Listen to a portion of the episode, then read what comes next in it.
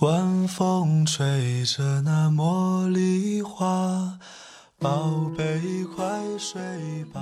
每一天，我们的生活忙碌复杂，希望此刻的你卸下全部的面具和盔甲，呼吸一下新鲜的空气，让心灵放个假。也许我的声音不够动听，但我的心足够真诚，希望能够带给你安静与祥和，在快速的节奏中缓慢的生活，爱自己，爱人生。我是南方，愿我的声音与你一同成长。我会陪在你的身旁，为你轻轻唱。我会陪在你的身旁，伴你入梦乡。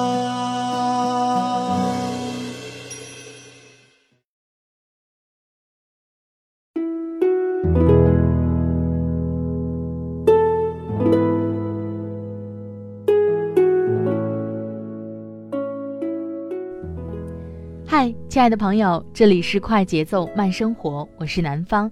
最近过得好吗？今天想和你分享的文章是来自艾明雅的《单身路上偷的懒，迟早用孤独去偿还》。看完这篇文章之后，我的内心非常澎湃。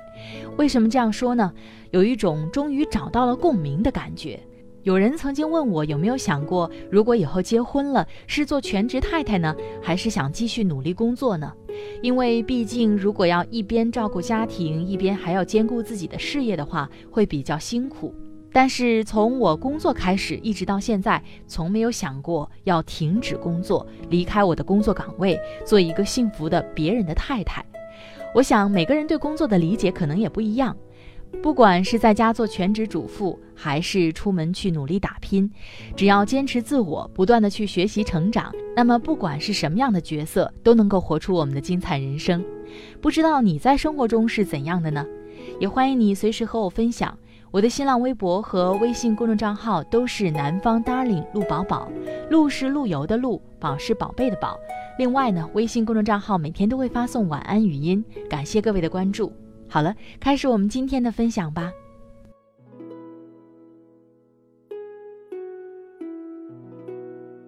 单身路上偷的懒，迟早用孤独去还。艾明雅。总有一天，你会怀念有一份工作的时光，怀念永远不会被困住的日子，怀念真心去为了自己的成长而好过每一天的青春岁月。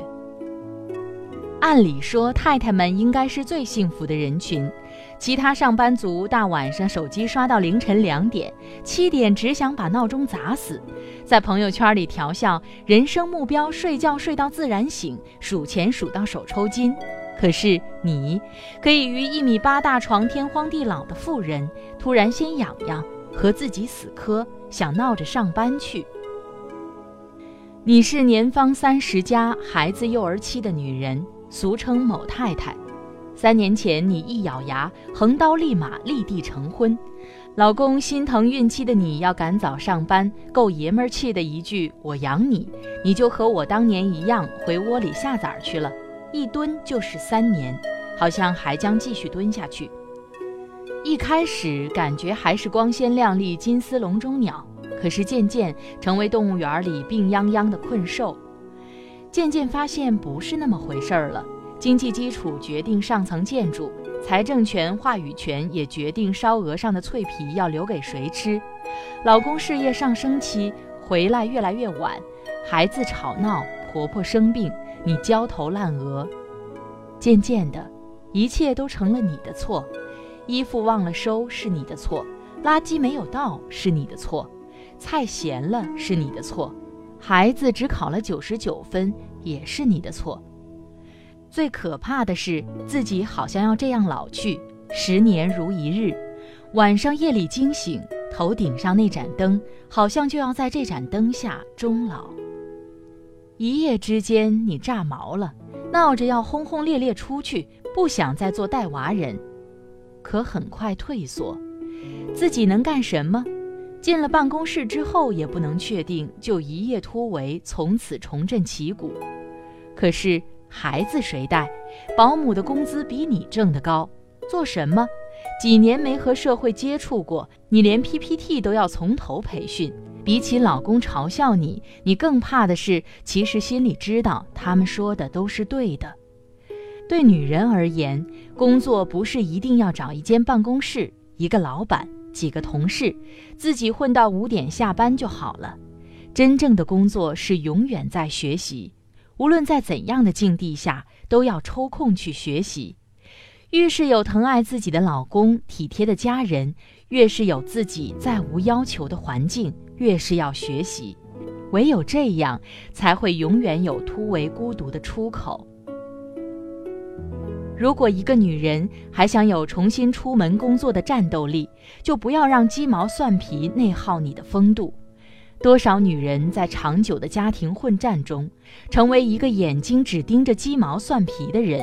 格局越来越小，有时候婆婆多给孩子穿一件衣服不会死，剩菜多吃两口不会生癌，为什么一定要拿这些无关痛痒的事情耗费你的精力呢？缩小格局，私产俗物，最后的结论就是婚姻困住了我。有挑剔葱白蒜叶的时间，不如拿来看两本闲书，好歹熏陶一下气质。比起腰上的肥肉见长，一个已婚女人最大的黯然是开口就是芝麻绿豆，灵气尽失。还有，如果真的想出门工作，请专业一点好吗？我曾对着消极怠工的保姆说：“如果你真的不缺钱，就老实回家待着；如果你选择了出来做事，那么请让我看到你的价值，请尊重下我辛辛苦苦挣来的薪水好吗？”还有我家崔老板，说起来一波一波来应聘的太太们就想发火，和老公吵架了就想要出来工作吗？在家被老公嫌弃，说不定来了也是被我嫌弃。上不了几天班，老公说几句好话就屁颠颠回去刷马桶了。也请尊重下我们 HR 的劳动好吗？